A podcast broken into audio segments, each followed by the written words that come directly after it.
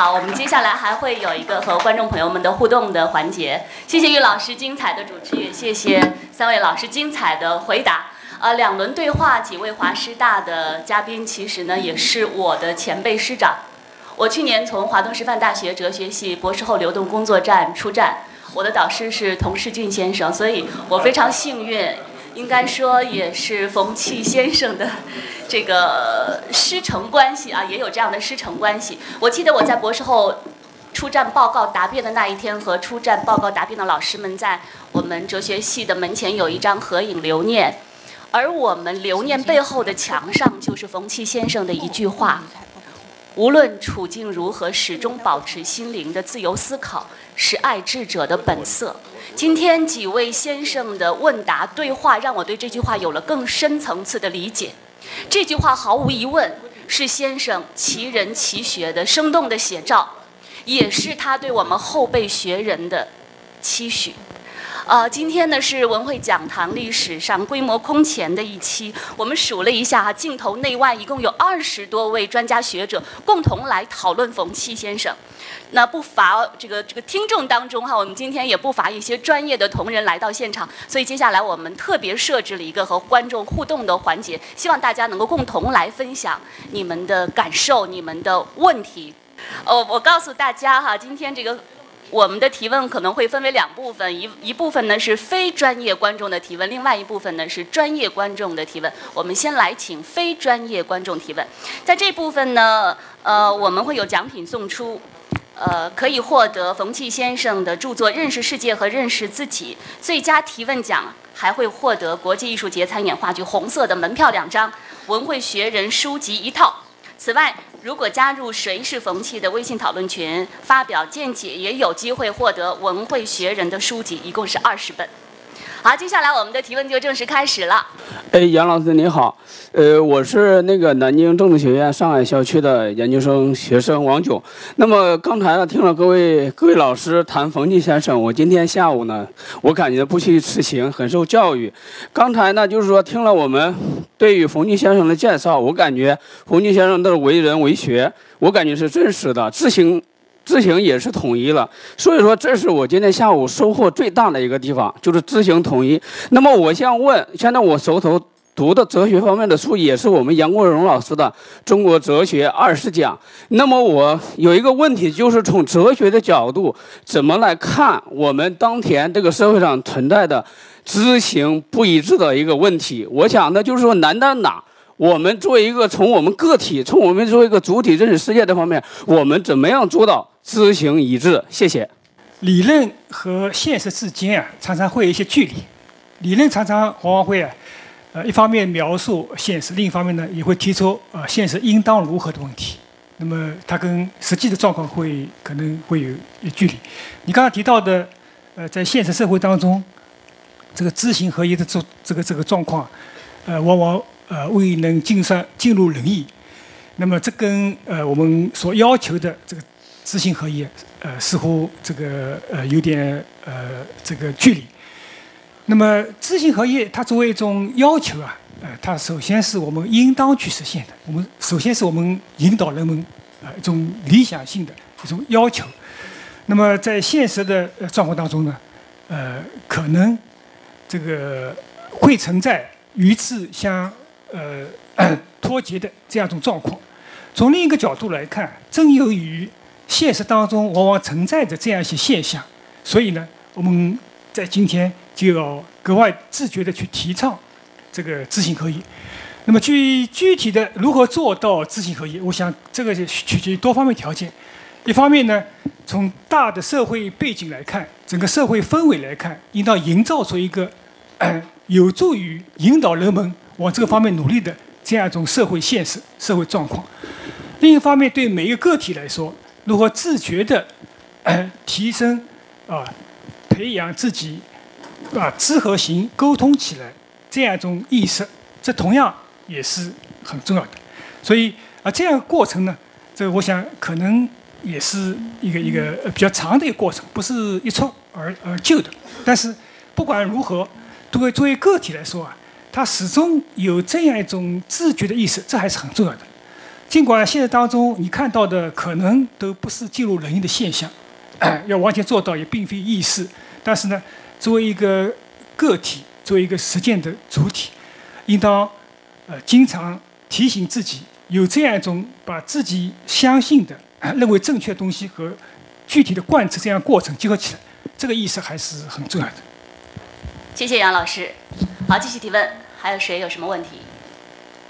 呃，后排左侧的那位，最后一排左侧的这位，对。呃，我的问题想问玉老师。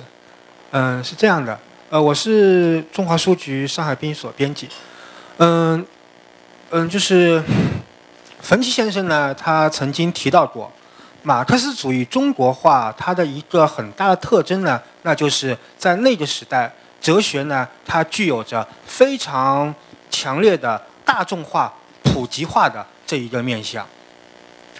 到了上个世纪的八十年代，哲学严格意义上的哲学，它也曾经对那个时代的呃知识人、青年人，嗯，包括在台上的各位老师，应该也是那时代过来的，在直接的人生经验、人生体验这层面上呢，也有着直接的冲击。但是呢。到了我们这个时代，似乎心灵鸡汤的东西要远远的，呃，有益于、有作用于，呃，像就是更加严格意义上的哲学。那么，我想请玉老师能够回答一下，就是说能够回答我这个问题，就是说我们如何能够承接着冯骥先生的这个志向，在当代中国来谈论以。普及化的、大众化的这样一个道路来谈论我们的哲学，嗯，而不是就是像我们第一场所提到的，就当我们谈及呃哲学、谈及平民化的哲学时候，只不过是在一个身份的意义上在谈论。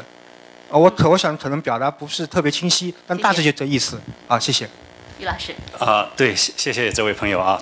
这个也是我一直在想的。我在哲学的导论性的课程上也会谈这个问题，就是说，因为心灵鸡汤呢，它其实表达了一种哲学冲动。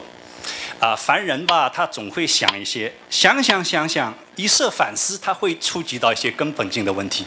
鸡汤毕竟挺补的，有时候也挺好的。啊，就是说，但是呢，他会鸡汤呢，可能就很快就到此为止了，他不会再继续发展下去。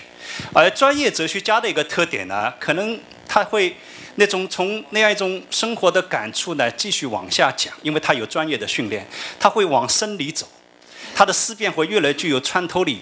然后呢，还有一点，哲学的一个很重要的特点，它有一种融贯性，他总是希望会发展成一种融贯的思想，一种体系化的思想。当然，这个我我觉得这位朋友，我觉得是这样子。呃，我们对普通的大众来说，我们不能要求他发展怎怎么深刻、怎么系统化的思想。我觉得这是专业哲学家的工作。但是呢，专业哲学家需要做的一个工作是什么呢？我觉得冯先生也是这方面也是个榜样。他也经常在报刊上写一些杂文，在这个观念的倡导、观念的批判这个层面上。所以呢，其实就是说，可以这些专业哲学家需要走出书斋，来到。冯先生说到民间去，我觉得到大众中去，呃，跟大家一道讨论自己的一些心得，倒不是说他要教导什么，啊，这个我觉得起码是可以分享自己的所思，他的所得。那么这样一个过程当中呢，比方说这样一个来回的这样一个讨论过程当中，这个能这个呃听众观众会受一些启发。那么他毕竟是有专业训练的，同时呢，对于专业哲学家来说呢，他可能也会受到很多新的这个理智上的刺激。那这个对他来说也是一个难得的理智的机遇，他可以更好的发展自己的思想。我觉得在像这个上海市社联，然后呃呃这个文汇讲堂啊，去年那个世军啊刘世军那个 书记他们呃这个主办的那个哲学季的讲演啊这样的活动。啊，包括呃，这个在理念的主持下，我们经常不断的有文会讲堂，我觉得这都是一些这个切实的一些措施，让我们更多的沟通，然后来丰富我们的心灵，深化我们的思想。呃，我觉得大概是这样子，大家都积极一点，鸡汤嘛也喝一点。好的，谢谢易老师。时间关系，我们再给非专业观众一个提问机会。呃，看看前排，我们找那个女生吧，左手边的穿红色毛衣的这个女生。嗯，主持人、各位老师，你们好，我是华东理工大学的本科生。然后我想问的一个问题，因为呃，我们华理是没有哲学这方面的学习。然后对我而言，我就想说，如果对我们这种非哲学系的人又想学这个哲学，然后我们就会跟旁边朋友的一些共同的圈子就不太一样。包括就像我本人，我不太喜欢刷那种微博啊、什么微信之类的，所以就会跟身边室友啊，还有一些朋友，就是他们的共同话题不太一样，这就导致就是，我就想问，就对于我们这种呃没有这种学哲学氛围的人而言。怎么样保持这种就是既能够学习哲学，又能呃就是自己的朋友圈也不至于那样子那么的狭窄？因为就是哲学嘛，毕竟也得从实际出发，对不对？我们人也是社会人，就是不可能说脱离旁边的圈子，自己一个人跑到图书馆去研读各种的书籍，对不对？而且像我们没有呃就是老师来指导，在阅读书籍方面也是有一定困难的，就是在哲学方面学习也是有很大难度。就这两方面，我们应该是怎么权衡呢？谢谢。呃，这个问题确实是不大好回答的，啊，因为这个我们中国的就是解放以后的历史上呢，呃，就像刚才这个中华书记那位同志讲的，有过一个哲学大普及的时代，啊，呃，我不管是这个我我们在农村里面都都跟农民都要谈哲学，是吧？呃，这个呢，当然是 怎么去估价这回事。但是看起来呢，就是哲学这个东西呢，也不能太大众化，是吧？太大众化了，它必定会走样。走样以后呢，很多人学了会一些哲学的词语，学了一些哲学的公式，但是那个东西是没有灵魂的。弄到后来反而会坏事。我在中学里面教过书，啊，有些学生很会背。天天有矛盾，时时有矛盾，什么什么一连串的背出来，啊，这个这个，但是呢，效果并不好。所以我后来当哲学系管教学的系主任的时候，我有有一种观念，觉得中学里少读一点，我们反而好教，啊，所以这个，那我我我是这么个想法，是吧？那么哲学呢？呃，有志于哲学的，我总觉得你得舍得花一点功夫去读一两本像像样样的书，啊，不要道听途说，也不要去那个，是吧？但是这个东西确实不像心灵鸡汤一样有味道，啊？不会马上有味道的，是吧？时间长了才会有味道，啊，冯先生在信里面在说的，他讨论过一个问题，他脑子里一直在想一个问题。为什么讲到人生什么，好像宗教比哲学要说服力强？他搞那个智慧说，他就想这个地方寻到一条出路，是吧？到底是不是完成，我很难说，是吧？有的时候想想，可能哲学也有它的局限的地方。那么这就需要刚才这个郁振华讲的，就是我们做哲学的人，懂哲学的人，花点时间，花点功夫。把大家很多社会上想的问题，啊，用一个我们多少学过一点哲学的人的眼光、语言，跟大家做平等的交流。也许在这个过程中间，人家觉得，哎，这个学过哲学的人讲出来，好像这个事情我还没想到，够了，能做到这样已经不错了。那么你有兴趣了，你再去读哲学的书，哈哈。哎，再去读一些经典，你读出自己体会来了，这个时候你会觉得哲学是真正有用的。我就说，谢谢赵老师。今天时间有限啊，但是机会非常难得。我们接下来呢，把这个时间留给我们的专业观众提问。有没有专业的观众想要提问？中间这位先生。这个我我是这个很很荣幸啊，是冯骥先生的第一届辩证逻辑的研究生。那么今天很高兴能够参加这一次活动啊！我又见到了我们台上，我们都是很熟悉的啊，有些是同学，有些是师生关系啊，所以我很乐意参加这次交流。那么我刚才听了杨国荣教授谈到的，就是现在我们出现了一种状况，就是智慧这个遗忘和智慧抽象。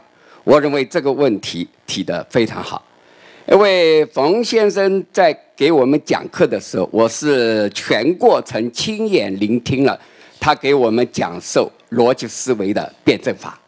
这个逻辑思维的辩证法，也就是他所说的化理论为方法的一个非常具体化。具体化，但是在这个当中也讲到理想人格的问题，也就是化理想理论为德性的问题，所以这个两句话实际上是一个整体，是不可分割的。在化理论为方法的同时，要化理论为德性；而化理论为德性的同时，也要讲究化理论为方法。那么我们现在出现的一个倾向，就是刚才杨教授所谈到的，确实是这个状况。因为根据冯先生的说法，我们的认识过程是从以我观之到以物观之到以道观之，而以道观之正好是我们从知识提升到了智慧这么一个高度。而目前我们许多讲科学化认识、科学认识，只是到求真就结束了，而没有到智慧这个高度。所以我认为。社会上出现的很多现象也和这个有关。那么，我想请杨教授谈一谈，我们作为哲学的理论工作者，在这个方面有何作为？也就是在这个转变社会风气啊，从这个求真向求美、求善这个高度啊发展的过程当中，那么我们能够做哪些工作？谢谢。呃，如何克服啊那个比较普遍存在的这样一种智慧遗忘啊这样一种趋向啊，这也确实是我们呃目前那个存在的问题。大的从呃哲学的一个一个一个总的一个发展格局来看，小的从呃社会领域来看，那么呃，我想克服呃智智慧的遗忘，呃，可能取决于多重因素。对于从事哲学研究的。这个学者而言，这个如何具体的去阐述这个知识和智慧之间的关系？如何呃用我们传统哲学的话来说，如何引导大家不要停留在仅仅停留在以技观之，用技术的或者器啊具体的事物的这样一种角度去观察了解这个世界，而且同时呢以道观之，从智慧层面去理解这个世界。这也是一个重要的方面。那么，从哲学那个本身的研究来看呢，这个因为哲学家要让让社会的其他的这个成员了解呃知识和智慧之间的一种区分，呃，如何避免仅仅限定在一种知识的眼界之中，那么对于智慧本身需要做更深入、更深广的研究。所以，对哲学家来说呢，他至少我想。呃，存在两个方面的使命，一个方面就是呃，通过多样的方式，这个使我们这个社会逐渐的正视智慧，这个真正理解呃智慧的它的意义所在。另一方面呢，通过自身的一些创造性的研究，来进一步深化对智慧的这个本身的一种理解。呃，我有，呃，我今天呃，我是上海师范大学哲学系的教青年教师蔡志栋。那么我今天非常荣幸在这里倾听我的导师的 导师的一一一他怎么与世界哲学展开对话。然后我刚听了刚才那番演讲之后，我有一个问题，就是说我们都知道冯契先生早年写了篇论文叫《智慧》，晚年创造一篇哲学体系叫《智慧说》。这当中是否有连续性，还是两个不同的体系？为什么会有这个问题呢？刚才听顾洪亮老师那么一番介绍，我突然意识到，很可能在一九七七年的时候，冯先生对中国近代哲学到底是应该怎么刻画还不是很清楚。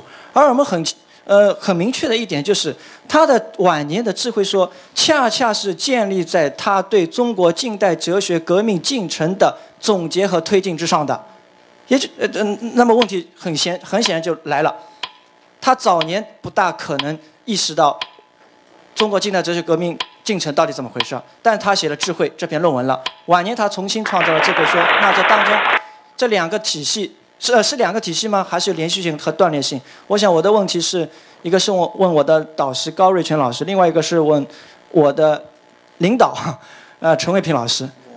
这个蔡志栋，你这个是这个问题。这样哦，我觉得 呃智慧那个最初呢，他那个研究生论文智慧啊，和他后面的智慧说三篇，呃，应该是有连续性，但是智慧那篇论文还谈不上是一个体系性的建建构，它有体系性建构的雏形。或者说有体系性建构的原则，就他的目标，最后是论述那个智慧，论述那个。那么呃，我同意你的意见，就是说他中我刚其实我刚刚也说过，中国近代哲学革命进程是他的整个著述生涯中一个非常重要的中介。不如此，他没有做到通古今之变。史马迁说。就天人之际通古今之变成一家之言，他不达到这一步，他还不是通古今古今之变，他通古今之变最后来写这个，然后智慧说的，可能你们如果看冯先生的书，如果仔细看，冯先生至少三次讲到他后来读智慧智慧那篇，感到汗颜，感到学院气。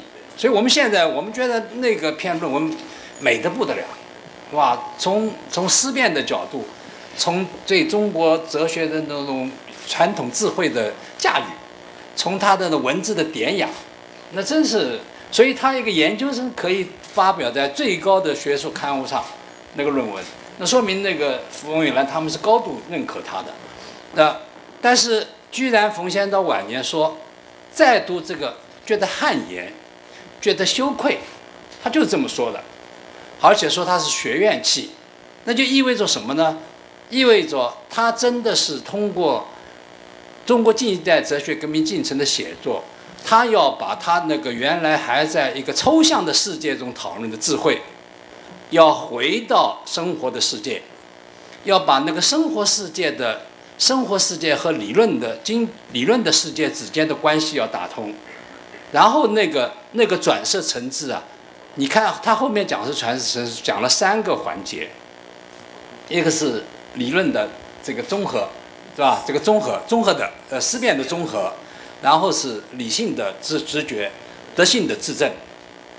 这个三个环节，这个环节三，这都是到晚年才说出来的。他其其实那个在智慧说中间，那那智慧那篇论文中间没有讲这个问题，所以他是实际上是。我想所说的，他说的汗颜或者学院气，恰恰是他那个智慧那篇论文还是形而上学，还是停留在一个形上的一个思思辨的世界中间，而他是通过写作这些整个这个著作以后，他再来写这个智慧说的时候，他包含了他的丰富的经验的内容，始终这个理论的世界和经验的世界之间的关系。是充满着这个互动的关系的，我我想是这样。谢谢老师。冯阳有过句话，就是哲学是哲学家人格的体现，所谓道德自证，对吧？那么你想一想，四十年代这个时候，冯先生人做到什么地步？他的人生体验有多少？后来他构架那个体系的时候，又是怎么一回事？所以我觉得这两个东西可以从这个角度去理解。我我我，这个觉得啊是这样啊，就说一个呢，我讲一点这个事实，然后讲一点这个自己的猜想。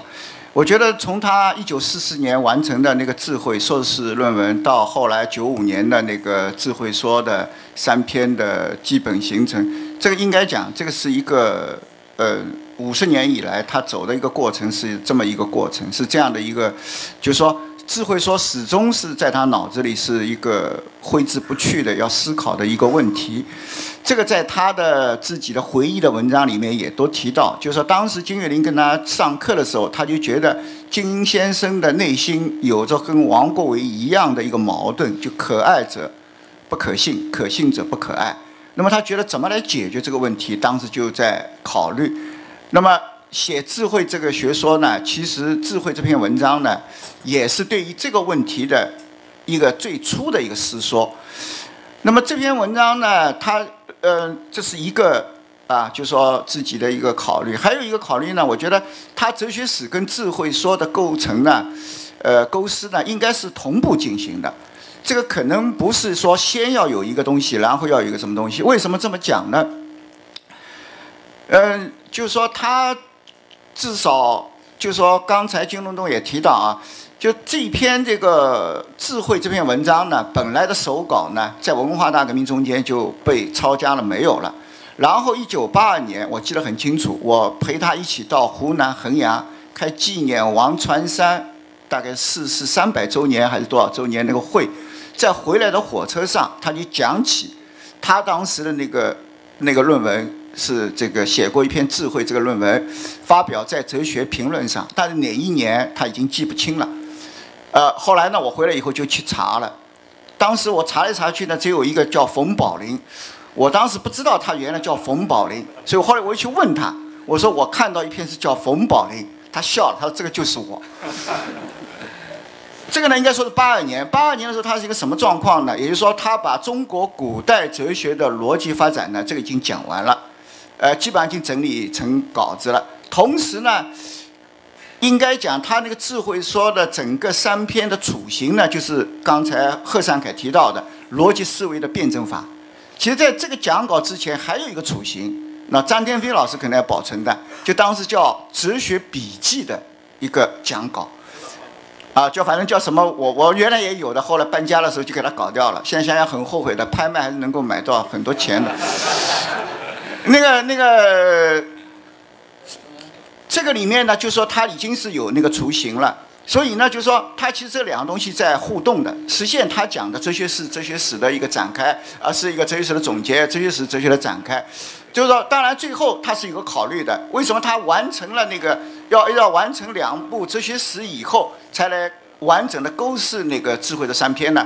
他觉得这样的话呢，他才是接着讲，就说中国的哲学的传统，他智慧说是怎么接着讲的，同时呢，又是研究了西方的这个思想的，又是怎么比着讲的，这样才能够使得他的那个回到我们这个主题，他智慧三篇。啊，是跟世界哲学对话的，又保持了这个民族的特色的。好，谢谢。啊，朱老师，啊，还要再提个问题是吧？好的，好的，好的，朱老师，您的问题。我自己介绍一下，我是冯骥先生第一届的呃研究生，那比何教授呢还早一届。哇，学生越来越多。那么这个呢，因为参加这个会议呢，我很高兴。尽管我前天刚刚医院里开刀出来，但是我觉得还是应当来参加这个会。就是说，现在有一个问题，什么问题呢？我也看了一些研究的论文，也看了一些研究的著作。现在冯先生的《智慧说三篇》啊，“智慧”两个字啊，成为口头禅了，大家都在讲。那么，“智慧”这两个字，我认为冯先生的一生的学术的宗旨所在，像王仲熙说的。宗旨是一个学者的一生宗旨精神所在，也是后来学者研究的入门处。但是现在呢，我最近看了王向清的著的一本书，叫《冯切智慧说初谈》，三十几万字，通篇看下来，没有对“智慧”两个字做个解释。那么你这个宗旨都忘掉了嘛？所以我现在要问一下各位贵宾，对“中智慧”这两个字。你们是怎么理解的？冯骥书上倒是写了，合乎人类本性发展的真理性的认识。但是我看到很多人是说，政治了就会说辞了都不解释了。我认为这两个字一定要好好叫解释。呃，各位嘉宾哪一位回答都行，我们都熟人，好吧？没有了。其实你刚才已经讲过了，是吧？讲过了。哎，那个关于智慧呢，呃，我们可以从不同的层面。或者角度去理解，从最基本的层面，我刚才也提到过，我们可以把它和知识加以对照，从这个比较当中来看它的内涵。呃，知识我刚才提到了它的一个特点，就是以分门别类的方式去理解这个世界。而智慧呢，它的一个不同于知识的一个重要特点就在于跨越知识的界限，从一种贯通的角度去理解这个世界。而冯先生呢，从他早期啊，那个智慧，刚才反复提到智慧这篇文章当的时候呢，他就区分了这个意见、知识、智慧这三者。这个在谈到智慧的时候啊，这个他特别强调，智慧是以道观之，智慧所把握的是一种无不通、无不由的一种最高智、最高的一种真理。所以这个也从一个侧面，就这个提示了，呃，智慧它是一种不同于以知识的方式去把握世界的一种方式。从我们理解这个世界的角度来看，这个我们有多样的方式，知识、智慧都是我们。这个把握世界的不同方式，但是它这个知知识呢有它自身的限定，那么智慧呢对于克服啊智 啊智慧对于克服知识所包含的内在限定呢，就有它无可替代的这样一种意义。那么这也是呃 晚年呃冯先生把这个他整个系统整个整个整个。呃，这这些系统啊，这个命名为智慧说的这个重要缘由。那么当然，我前面提到了，如果追本溯源的话，哲学本身就是跟智慧有不解之缘。当我们用哲学的方式去理解这个世界的时候呢，那么它必然的也是依循着智慧这个之路而去探索这个世界。这是哲学不同于科学的一个重要所在。谢谢杨老师，我们再次掌声感谢。几位嘉宾精彩的回答，也感谢我们提问的朋友们，感谢所有今天参与我们活动的朋友们。我其实也主持过很多文汇讲堂的这个讲座哈，今天绝对是规模空前，精彩空前。呃，这今天呢是对我们冯骥先生思想的呃一个回顾，也是对冯骥先生的纪念，也是希望借此契机让更多的人关注冯骥先生的思想，关注哲学，热爱哲学。再次感谢大家，谢谢大家。